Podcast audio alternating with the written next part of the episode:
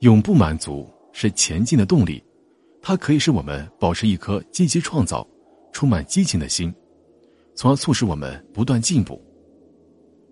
人一生下来，注定成为猎人，同时也是猎物。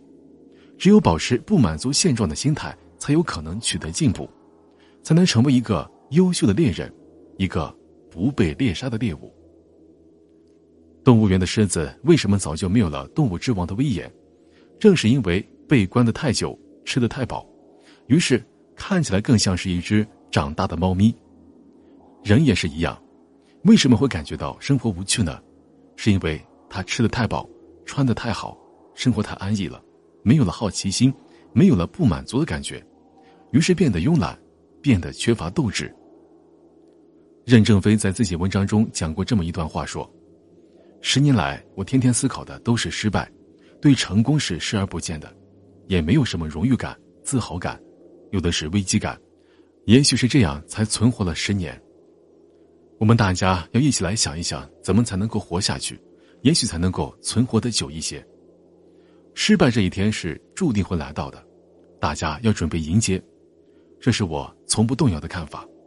优秀的企业家永远保持强烈的危机感，在公司发展状态很好，危机尚未出现的时候。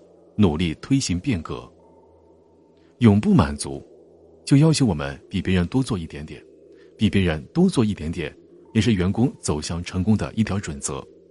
比别人多做一点点工作，也许会占用你的一点点时间，耗费你多一点点精力，但是，正是这多付出的一点点，会使你收获更多。成功与失败的距离并不远，每天进步一点点，不断的提升和自我超越。才能够不被竞争无情的淘汰，并且摘取成功的桂冠。无论你是否是管理者还是普通员工，如果能够抱着比别人多做一点点的工作态度，你便可以从竞争当中脱颖而出。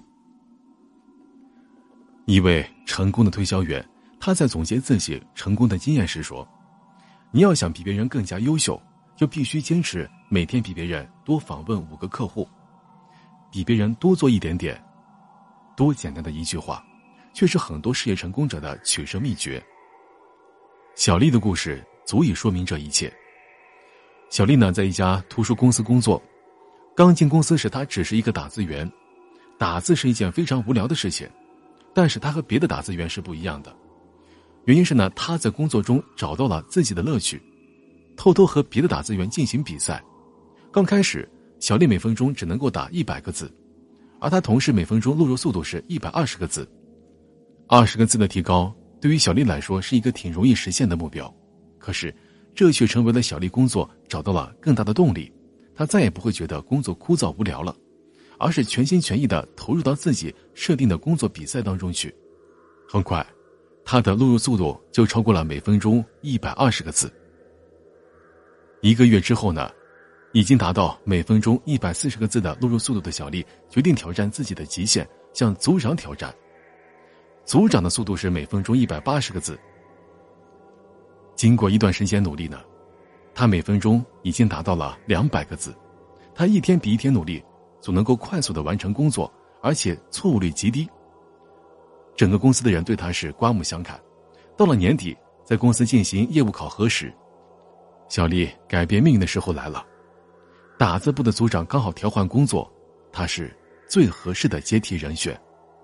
这仅仅只是一个开始，小丽并没有放松自己，她不满足于只当一个打字员，于是给自己定下了一个更高的目标，成为一个优秀的编辑。小丽开始利用休息时间跑到编辑部向编辑请教一些专业的问题，自己还买了一些有关专业的书籍，规定自己每天看两个小时的书。一年以后呢？小丽考取了某大学的在职研究生，现在小丽已经是这家图书公司的正式编辑了，而她并没有放松要求，仍然是不断的向专业水平更高的领域去挑战着。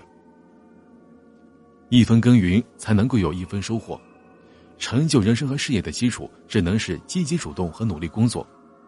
人世间所谓的奇迹，无一例外的全部都是源自于日积月累的主动和努力。成功就这么一下子。百分之九十九的时间都在准备着，在工作当中的时候呢，仅仅做到忠于职守是远远不够的，我们应该更加努力一点，还应该要求自己在做完本职工作之后再多做一点事情，永远比别人期待的更多一点，这样就可以做得更好，给自己创造出更大的空间了。虽然你没有义务做自己职责之外的事情，但是你可以进行自我选择，以激励自己快速前进。积极主动是一种备受上司重视的素养，它能够使人变得更加敏捷、更加高效。不管你是管理者还是普通职工，积极主动的工作态度能使你在竞争当中脱颖而出，你的上司和顾客会更加关注你、信赖你，从而给你更多的机会。真正优秀的人会比常人多走一步，多做一点事儿。